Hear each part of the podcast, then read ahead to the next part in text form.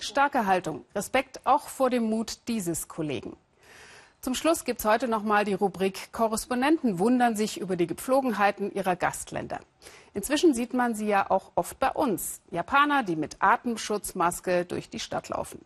Wer gedacht hatte, das sei nur die asiatische Art, sich vor Viren, Pollen und Co. zu schützen, kennt bloß die halbe Wahrheit. Gabor Hallas klärt auf. Was ist nur los? Alle krank? Grippewelle? Panik? Wer in Japan einen Schritt auf die Straße wagt, könnte sich Sorgen machen.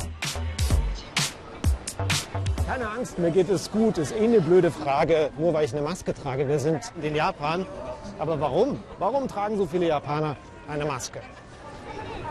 Einige sind wirklich krank, aber ehrlich, den meisten geht es ganz gut. Die Grippe ist ja gerade sehr verbreitet und hier sind so viele Menschen, ich könnte mich anstecken. Ich habe einen Komplex, mich stört mein langes Kinn. Wenn du nicht geschminkt bist, das ist peinlich.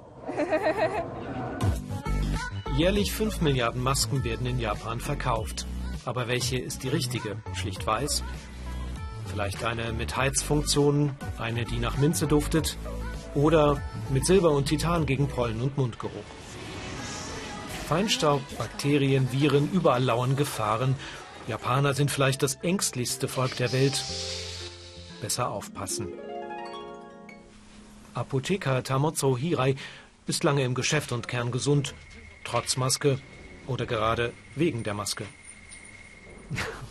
Wissen Sie, wir Japaner folgen oft anderen, ohne nachzudenken. Wir handeln kollektiv. Wir tun das, was unser Nachbar tut. Der Apotheker sammelt Masken. Die älteste stammt aus dem Jahr 1879. Damals sprach man noch von Atmungsgerät. Sie schützte vor allem gegen Dreck aus den Fabriken. Vor 100 Jahren dann die spanische Grippe.